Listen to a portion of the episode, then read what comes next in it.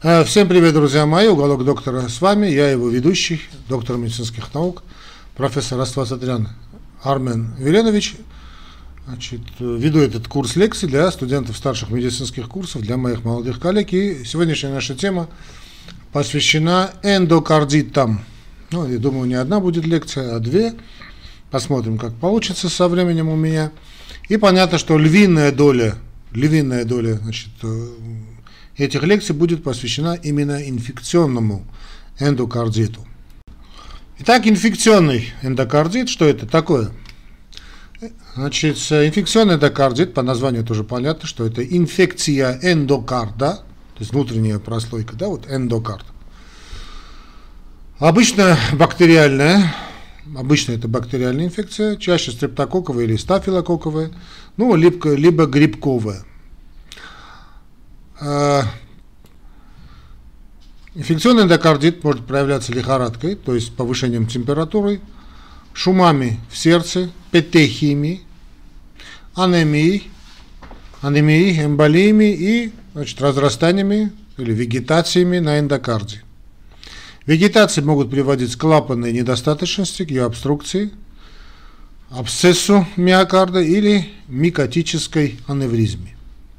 Ну, вернее, не сама эта вегетация, а, в общем, собственно, процесс инфекционного значит, воспаления. Ну, для диагностики эндокардита требуется значит, высев микроорганизмов из, из крови, то есть надо найти э, злополучный кок, который вызвал инфекцию, ну, возбудитель, и проведение эхокардиографии.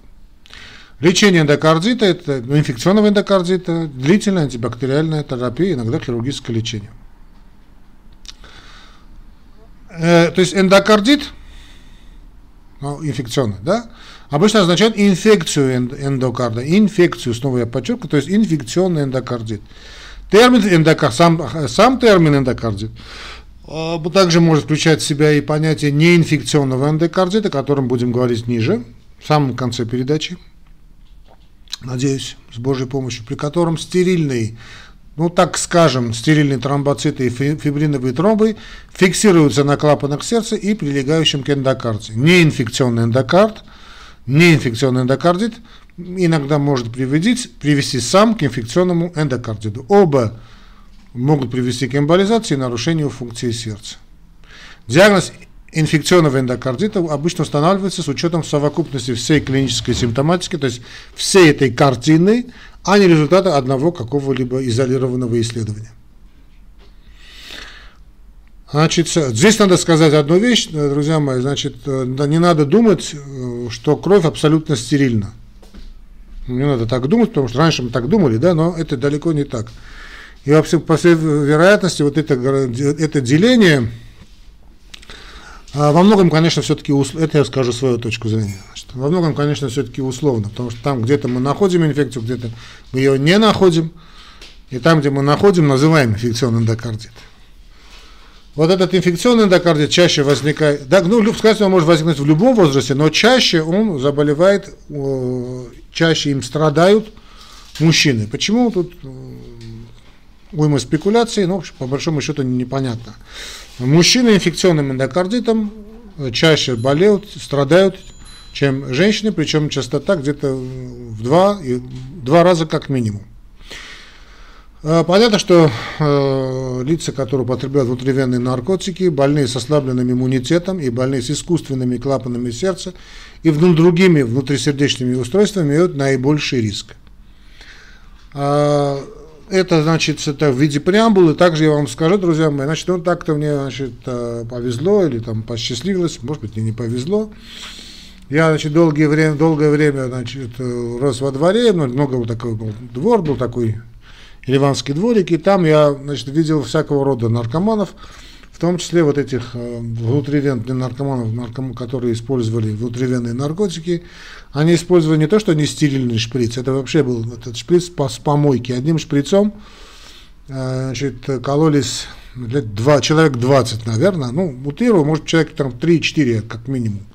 Никаких стерильных условий речи, речи не, не шло, да, но никто из них э, чем-нибудь инфекционным эндокардитом, ну, все кончили плохо, очень плохо, да, но что-то я не помню, чтобы у них был бы, значит, они попадали в больницу именно с этим диагнозом. То есть здесь надо понимать, что имеет огромное значение не столько, не, не столько, вернее, не только занос инфекцией, э, значит, венное, значит, венное русло, что само собой необходимое, необходимое условие, безусловное, но далеко недостаточное. Потому что главное – это, собственно, сопротивляемость организма инфекциям. А сопротивляемость организма инфекциям очень высока, даже вот у таких типчиков. Чтобы вы не думали, что, знаете, любой занос какой-то там инфекции в вену должен заканчиваться, не знаю, чуть, чуть ли не э, смертельно. Нет, это далеко не так. Но факт того, что занос должен идти через кровь, не оспоривается. Поговорим об этиологии. Да, ну, вышли на эту тему. Здоровое сердце очень устойчиво к инфекциям, очень устойчиво. А, и это ну, бывает просто феноменальные вещи. Да? Бактерии, грибки значит, ну, нелегко а, адгезируются, да, прилепляются к поверхности эндокарда. Постоянный ток помогает предотвратить их оседание на эндокард. Кроме того, внутренняя, внутренняя иммунная система, да, еще находясь в таких нестандартных э, ситуациях, э, очень часто широко, здорово справляется с инфекцией. И еще раз я хочу сказать, друзья мои, чтобы вы не думали, чтобы, значит, кровь здорового даже там человека, там, космонавта, скажем, да, спортсмена, она никогда, она не стерильна. То есть она, конечно, значит, стремится к, стремится к стерильности, но далеко не стерильна. Для развития инфекционного развития, для развития септических моментов, для развития эндокарда, в данном случае мы говорим, конечно, об инфекционном эндокардите, необходимо иметь два условия. И здесь, опять же, напоминаю, как те же условия, которые у нас были для развития, скажем, э, ишемической болезни сердца. Мы говорили, помните, вся эта длинная цепочка атеросклероза, что существует вот такой, знаете, субстраты, да? То есть ишемическая болезнь сердца развивается на фоне атеросклероза, атеросклероз, а атеросклероз развивается там на, на фоне метаболического синдрома. То есть должно быть какое-нибудь повреждение, предшествующее аномалии эндокарда. Потому что идеальный эндокард, он практически к нему прикрепиться, даже значит, если серьезная инфекция, да, довольно сложно. И присутствие микроорганизмов в кровотоке, значит то, что называется бактериемия. Значит, чтобы я, это я понимаю, что иногда я буду ходить в разрез с такими основными моментами, но все-таки я читаю лекцию, друзья мои, это моя, моя точка зрения. То есть именно массивная бактериемия должна быть, а не просто бактериемия, и должна быть не просто массивная бактериемия, но должна быть главным образом подавленная быть иммунная система. Кроме того, даже массивная бактериемия или особо какие-то, вы знаете, супер-пупер вирулентные микроорганизмы очень редко поражают нормальный эндокард, а соответственно нормальные клапаны. Даже вот так, знаете, вот такой, заливаете вот ведрами, да, инфекцию, а если нормальный клапан, нормальный эндокард, далеко не факт, что развится инфекция. Отсюда мы выходим на факторы. Эндокардиальные факторы. Эндокардит, когда мы, ну, когда мы говорим, в общем, эндокардит, мы понимаем валвулит, да, то есть мы понимаем поражение клапанного аппарата сердца. Основными предрасполагающими факторами инфекционного эндокардита являются те или иные врожденные пороки сердца. Ревматическое поражение клапанного аппарата – бикуспидальный, да, то есть двустворчатый, или кальцифинированный аортальный клапан, пролапс митрального клапана, гипертрофическая кардиомиопатия и предшествующий эндокардит, который значит, оставил свои следы. Протезирование клапанов и других внутрисердечных э, значит, артиф... ну, устройств, искусственных устройств представляет собой особый риск. Иногда пристеночные тромбы, дефекты межжелудочковой перегородки и область открытого аортального протокта – да, дуктус, подвергаются инфицированию, то есть, вернее, могут подвергаться инфицированию. Ядром инфекции является, по идее, стерильная фиброзно-тромбоцитарная вегетация.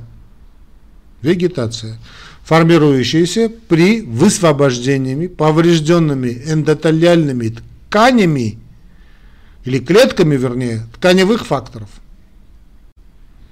Помним, да, как развивался э, атеросклероз, помним, как развивался инфаркт миокарда, тоже, опять же, нарушение эндотелия, эндотелиальная дисфункция, мы говорили, и вот приводила, значит, интима, да, приводила к таким проблемам.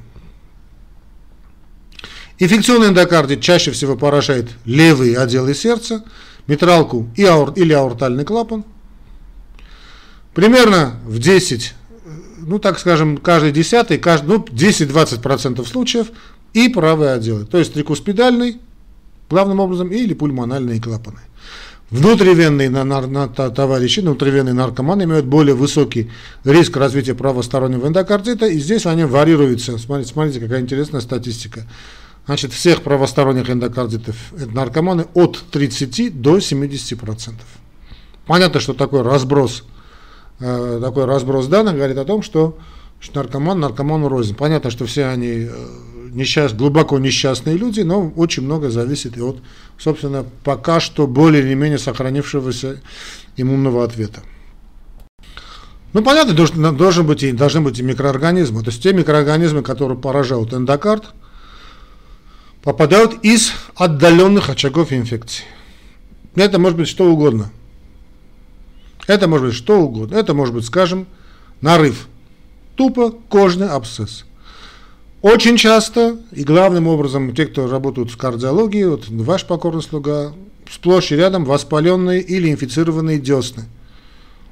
Поэтому всегда, друзья мои, кстати, надо помнить, что это и запуск атеросклеротического процесса в том числе, любое воспаление, да, помним эту всю цепочку, метаболический синдром воспаления, запускается процессы атеросклероза, тот запускает все остальные проблемы в том числе, и в том числе проблемы, связанные, скажем, с ишемической болезнью сердца.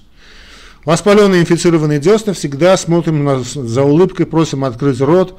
И неважно, значит, мы, не думаем в данном случае только об эндокарде, ибо состояние ротовой полости, друзья мои, состояние ротовой полости говорит о состоянии фактически эндокарда тоже.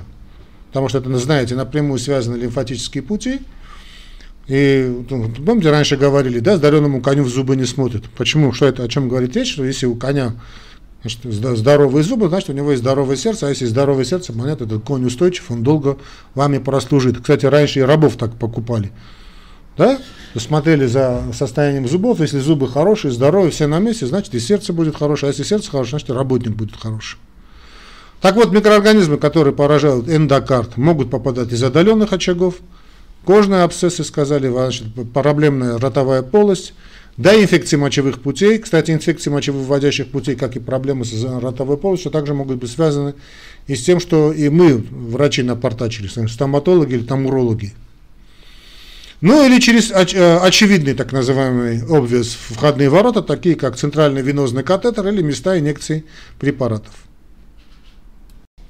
Да что там, любой чужеродный имплантированный материал, например, э, вот желудочковый или перитониальный шунт, протез, подвергаются риску бактериальной колонизации, тем самым источником бактеремии и, следовательно, эндокардита.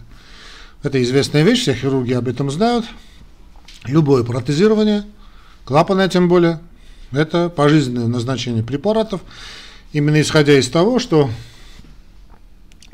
как бы то ни было, но какая-то инфекция все время присутствует, и не малейшее какое-то там не совсем нормальное состояние с, с клапом, скажем, ну, не совсем такой гладкий, да, не совсем хороший, качественный аппарат, и может вызвать вот такие проблемы, как значит, сначала эндокардит, на нем нарастает, то есть прилипает инфекция, ну, такая биофильм, что называется, развивает биопленка, и дело заканчивается печально.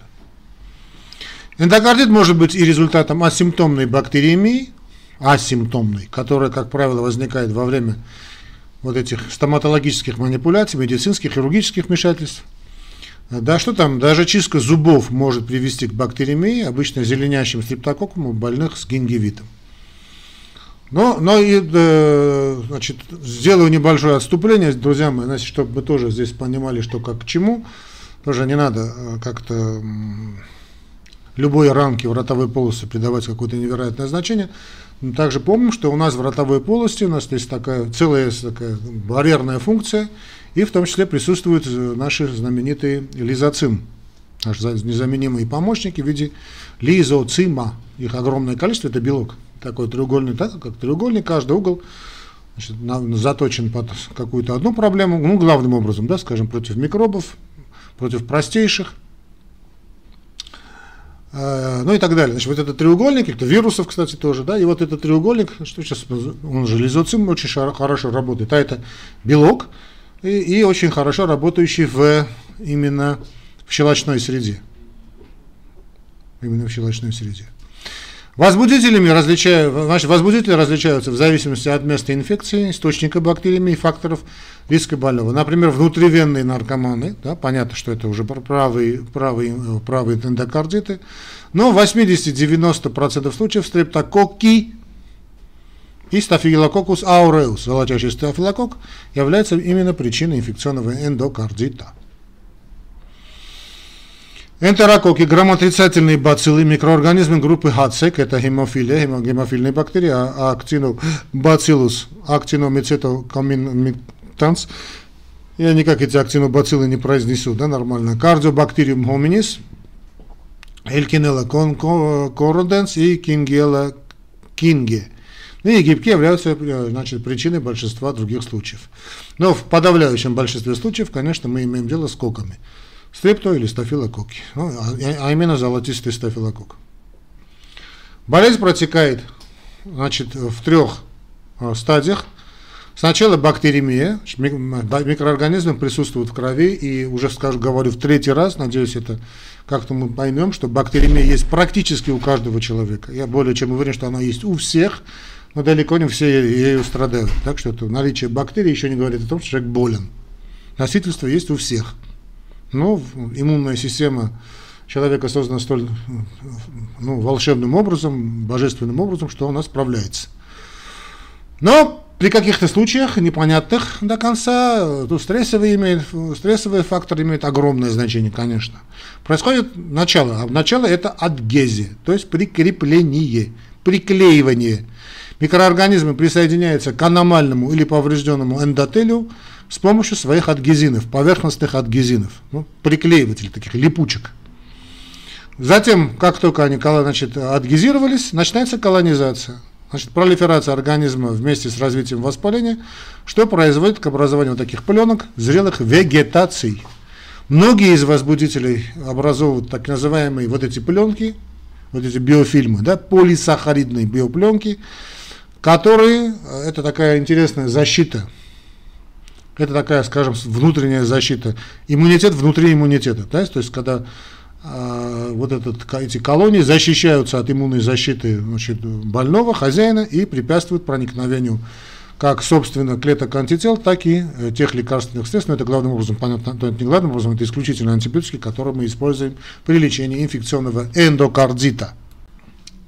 Это все приводит к патофизиологии. Ну, когда мы говорим о патофизиологии, должны говорить о, об осложнениях. Мы имеем локальные и системные осложнения. Давайте начнем с локальных.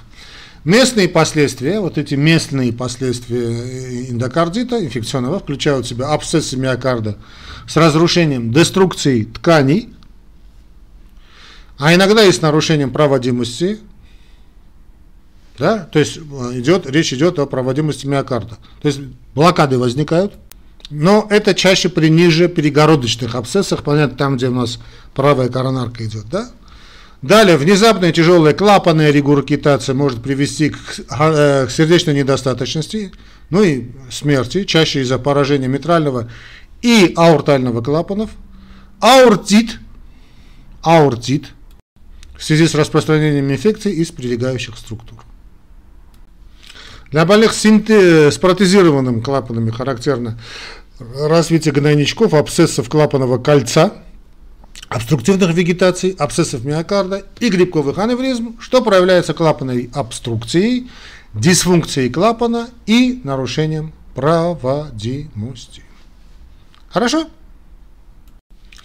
Ну и локальные сказали, значит, надо сказать и системные. Системное осложнение эндокардита, в первую очередь, обусловлено эмболизацией, инфицированными, инфицированным материалом из сердечного клапана, иммуноопосредованные явления, в основном при хронической инфекции.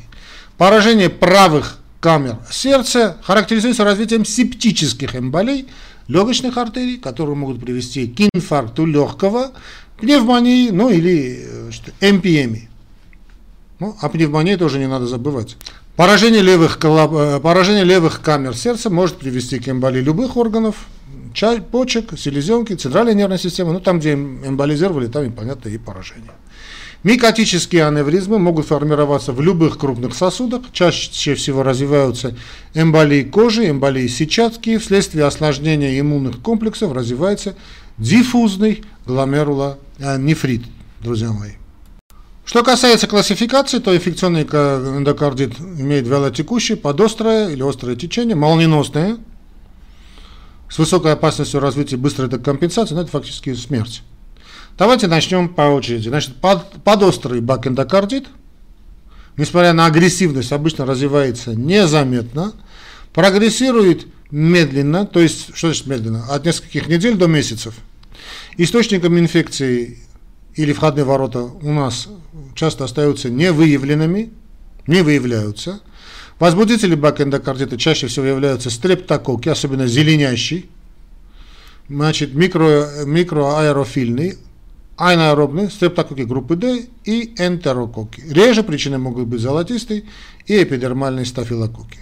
Стрептококковый подострый эндокардит часто развивается на фоне пораженных, то есть на пораженных клапанах после асимптомной бактериемии.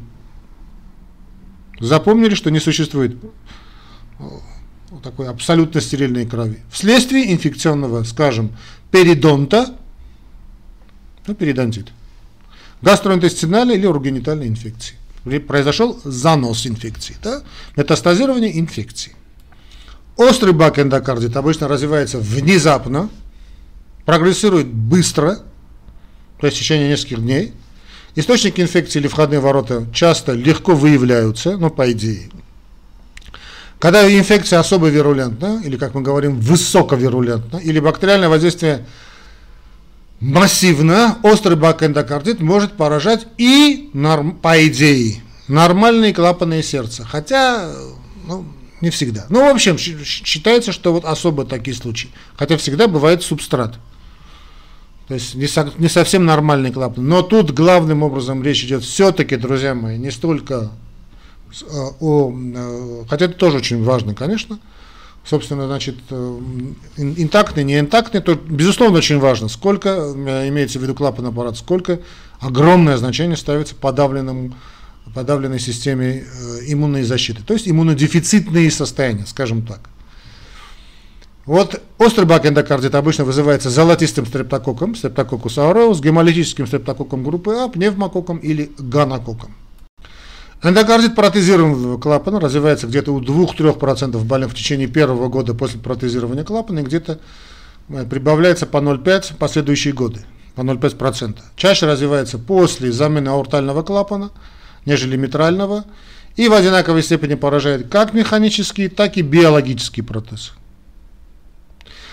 Ну, считается, что биологический нет, ну, как механический, так и биологический протезы. Ранее протезы, ранее начало инфекции, где-то менее за два месяца после хирургического лечения, вызвано главным образом инфицированием в ходе операции заносом, да, бактериями, резистентными к противомикробным препаратам. Ну, это фактически нозокомениальные инфекции, эпидермидис, да, стрептококус эпидермидис, это дифтероиды, калиформные бациллы, кандиды, аспиргиллюс и так далее. Это, будем честны. Позднее начало, то есть через два месяца после, после позднее начало инфекции происходит в основном в результате заражения, то есть контаминации низковирулентными организмами во время оперативного вмешательства или транзиторных бессимптомных бактериемиях чаще всего благодаря попаданию стрептокока, стрептокока петермидитис, дифтероидов и требовательной к средам грамотрицательной палочки вида гемофилис, актинобациллус и другие, и, кардио, да, и кардиобактериум хоминис. Давай, давайте мы сейчас пройдемся по клиническим проявлениям. То есть клиническая картина зависит от классификации, но она не специфична. Да, вот. Начнем с подострого септического эндокардита.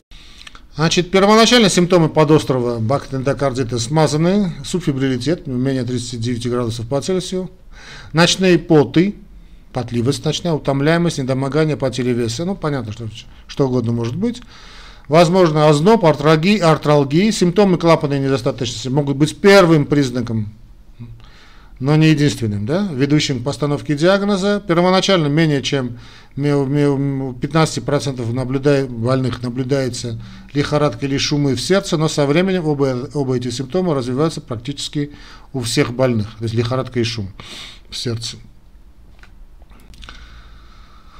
Объективное исследование может выявить бледность, лихорадку, изменение ранее существующего шума или появление шумов новой регургитации и тахикардии. Эмболия сетчатки может вызвать округлые или овальные геморрагические повреждения сетчатки с маленьким белым кольцом, так называемые пятна Ротта.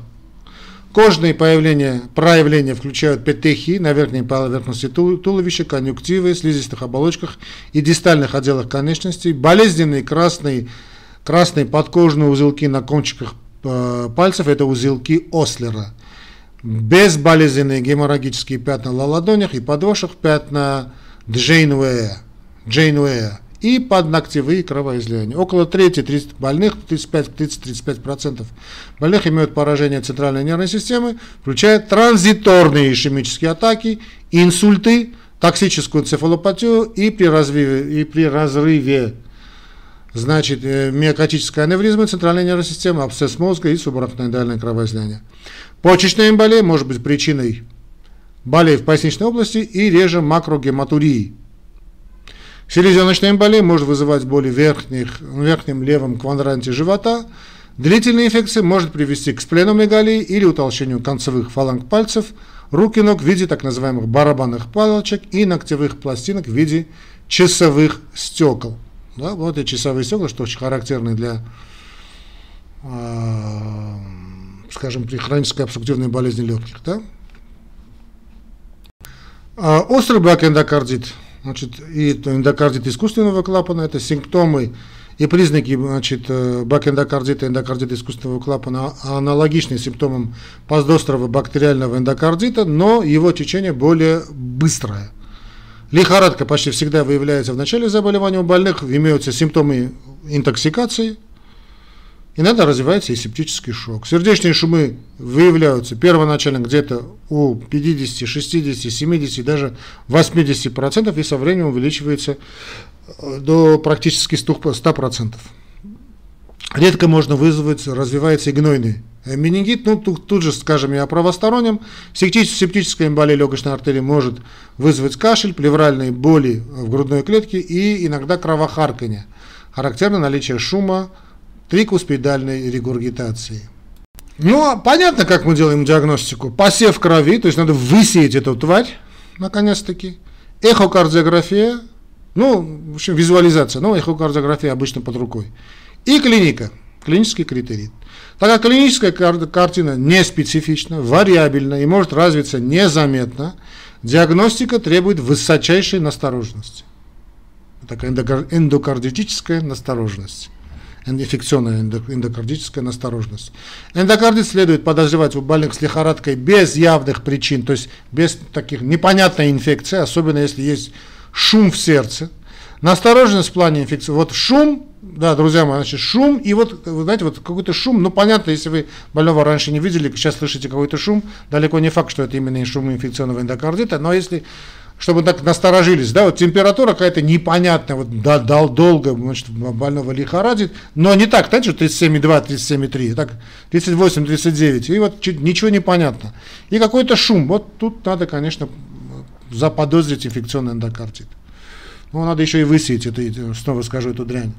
Настороженность в плане эндокарда, инфекционного эндокардита должна быть очень велика в том случае, если имеются положительные результаты посева крови у больных с патологией, уже известной патологией клапанов сердца. Это такой пинг-пинг, аларм включается, да, вот, сигнализация. У больных, которым недавно выполнялись инвазивные процедуры, и процедуры, то есть это уже практически стопроцентно, мы можем думать о том, что здесь инфекционный эндокардит, ну или у внутривенных наркоманов. Хотя эти бедолаги, конечно, выделяются тем, что э, у них редко, собственно, это бывает, но бывает. Понятно. Понятно, что они в группе риска, высочайшего риска. Больные с доказанной бактериемией должны быть тщательно и многократно обследованы на предмет новых клапанов шумов и признаков эмболии. Кроме позитивных пассивов крови, что не, крайне необходимо, значит, других специфических лабораторных изменений нет. Нет. Говорил Иосиф Виссарионович Сталин, товарищ Сталин. Установленные инфекционные поражения эндокарда часто приводят к нормохромной нормоцитарной анемии, лейкоцитозу, повышению СОЭ, скорости оседания эритроцитов, увеличению уровня иммуноглобулинов, ну понятно, иммунный ответ, появлению отсюда и появление циркуляции э, иммунных комплексов, так называемый ЦИК, циркулирующие иммунные комплексы, и имеем положительный ревматоидный фактор. Но это не ревматизм, это положительный ревматоидный фактор. То есть идет аутоиммунный процесс, тот или иной. Но эти изменения, конечно, вам вряд ли помогут постановке, значит, э, ну, ну, не будут лишними, но не, не, не помогут по постановке окончательного диагноза. В общем, в общем анализе мочи часто можно вызвать, выявить и микрогематурии, иногда ретроцитарные цилиндры, пиуририю, бактериурию. Ну и что? В моче должно быть то, что характерно для мочи. А что вы хотите, чтобы моча была бы стерильной? Ну, так не бывает. Моча, если стерильная, значит что-то не то. Ну и паспортный контроль. Да, такой таможенный терминал, паспортный контроль, идентификация организмов. Ты кто такой, а? Давай до свидания. Идентификация возбудителя и определение его чувствительности к антибиотикам жизненно примордиаль необходимо для определения тактики лечения. Если заподозрен эндокардит, должно быть выполнено три забора крови, э, забора крови на посев по 20 кубиков в течение 24 часов. Если клиническая картина указывает, э, значит, указывает острый бак эндокардит, то два забора крови с интервалом 1 и 2 в 1-2 часа. Каждый новый забор крови должен быть произведен путем отдельной венепункции, то есть не из ранее установленных внутрисосудистых катетеров. Забор крови не должен производиться э, во время наличия больного лихорадки или озноба, поскольку большинство значит, больных бактериями носит постоянный характер. Я вам скажу по секрету уже в пятый раз, оно у всех есть. При эндокардите и в отсутствии предшествующей антибиотикотерапии все три посева образцов крови положительные, поскольку бактериемия продолжается, по крайней мере, один посев крови положительный где-то, ну, всегда. Необходимо избегать преждевременного использования эмпирической антибактериальной терапии у больных с приобретенными или врожденными пороками во избежание эндокардита с негативными посевами крови. Сплошь рядом так и бывает. Потому что сейчас покуп, покуп, купить антибиотик это тьфу, если ранее проводили антибактериальную терапию, следует также получить результаты гемокультуры, однако они могут быть тоже отрицательные. Здорово, правда? Посевы крови требуют 3-4 недельной инкубации для определенных микроорганизмов, однако некоторые запатентованные автоматически мониторирующие культурные системы могут выявить, идентифицировать позитивные культуры в течение недели. Ну, это, знаете, так... Э, ну ладно, в общем. Другие микроорганизмы, например, тот же аспергиллюс, могут не выявляться при посевах крови. Некоторые микроорганизмы, например, виды Коксиала бурнетси, бартонелла, хламидия и бруцеллы требуют серологической диагностики. Другие микроорганизмы, например, легионелла, требуют специальную культурную среду или полимеризацию цепной, или, или ПЦР. А, троперима выпили. Вот это троферима, кстати, вообще к ПЦР отношусь довольно негативно, но в данном случае, значит, это хватаешься за соломинку. Негативные, отрицательные результаты посевов крови могут быть следствием первичной антибактериальной терапии, инфицированности микроорганизмами, которые значит, э, не растут на стандартных питательных средах или указывают на другой диагноз, например, неинфекционный эндокардит, миксома предсердия с эмболемией, васкулит. Ну, миксому не заметить трудно, хотя тоже можно. Ну и используя методы визуализации. Да? То есть на начальном этапе выполняется эхокардиография, обычно трансторакальная, а не трансэзофагиальная. А, ну, трансэзофагиальная, то есть через пищеводную, да, является более чувствительной однозначно, то есть способна выявить вегетацию даже маленького размера, которая не, вид, не видны при классике, при трансэзофагиальной. Через пищеводка, через пищеводную эхокардиографию следует проводить при случаях, скажем, больной имеет искусственный клапан, трансторакальная эхокардиография не является диагностической. Диагноз инфекционного эндокардита был установлен клинически, то есть проводится для выявления там, перфорации, абсцессов, свещей. Иногда используется КТ, если при через пищеводной невозможно точно определить околоклапанные абсцессы, а также для обнаружения микотических аневризм. Позитронная эмиссионная томография ПЭТ является относительно новым инструментом для диагностики эндокардита, который возникает в простатических и внутрисердечных устройствах. В настоящее время значит, патологии, значит, выявляемые при КТ и ПЭТ, включены в европейские рекомендации в качестве основных критериев. Ну, в общем, визуализация нужна, чтобы потом выявить главным образом, конечно, именно вот эти вегетации. Вегетации. Ну, диагностические критерии. Да. Инфекционный эндокардит достоверно диагностируется, когда микроорганизмы выявляются гистологически, ну или культурально, в эндокардиальных вегетациях, полученных в ходе операции на сердце, эмболектомии или аутопсии. Так как вегетация обычно недоступна для исследования, существуют разнообразные клинические критерии для установления диагноза. К ним относятся пересмотренные критерии Дюка с чувствительностью и специфичностью более 90%, здесь существуют таблицы специальные, ну и модифицированные критерии Европейского общества кардиологов. Критерии значит, Европейского общества кардиологов, которым, fellow, которым я являюсь, аналогичны модифицированным критериям Дюка, но в качестве основных критериев включают результаты расширенной визуализации, а именно, первое, вегетации, абсцесс, псевдоаневризма, внутрисердечная фистула, клапанная перфорация или аневризма, или новое частичное раскрывание створок искусственного клапана, или раскрытие вернее, которое выявлено которые значит, выявлены при эхокардиографии. Аномальная активность вокруг искусственного клапана, имплантированного значит, 3 месяца до этого, обнаруженная при позиционной эмиссионной томографии, КТ или однофотонной эмиссионной компьютерной томографии. Значит, меченными радиоактивными изотопами. Околоклапанные поражения выявлены при, при компьютерной томографии сердца. Критерии Европейского общества кардиолога также отличаются от малых значит, модифицированных критериев Дюка, детализируя, что только лишь выявленные бессимптомные, что только лишь выявление бессимптомных сосудистых явлений при визуализации является вполне достаточным. Ну, думаю, да. Лучший враг хорошего. Давайте все-таки мы здесь, значит, давайте сделаем так. Сделаем паузу. Все-таки вторая часть, надо, нужна вторая часть, я был прав. Вторую часть значит, инфекционного энтокардита. Тут у нас будет и с прогнозом, ну, прогноз пару слов скажем, потом перейдем сразу к лечению и профилактике. И, наверное, все-таки поговорим и обязательно пару слов и так называемом неинфекционном эндокардите. Затем разрешите откланяться. Да, друзья мои, снова напоминаю, ну, делайте ваши донаты. Без ваших донатов мы, в общем, закроемся, наши передачи тоже значит, закроются. Мы существуем исключительно благодаря вашим пожертвованиям, вашим донатам. Так что не скупитесь. Как сделать ваши значит, э, пожертвования, друзья мои? Перейдите, значит, ну, вы сейчас смотрите в Ютубе, наверное, да? В описании к этому ролику вы увидите там три опции. Самая легкая первая опция – это система Яндекс. Где бы вы ни находились, кликайте, он вас переводит прямо значит, на ту систему, которая вам наиболее удобна. Это международная система Яндекс, но она российская платформа.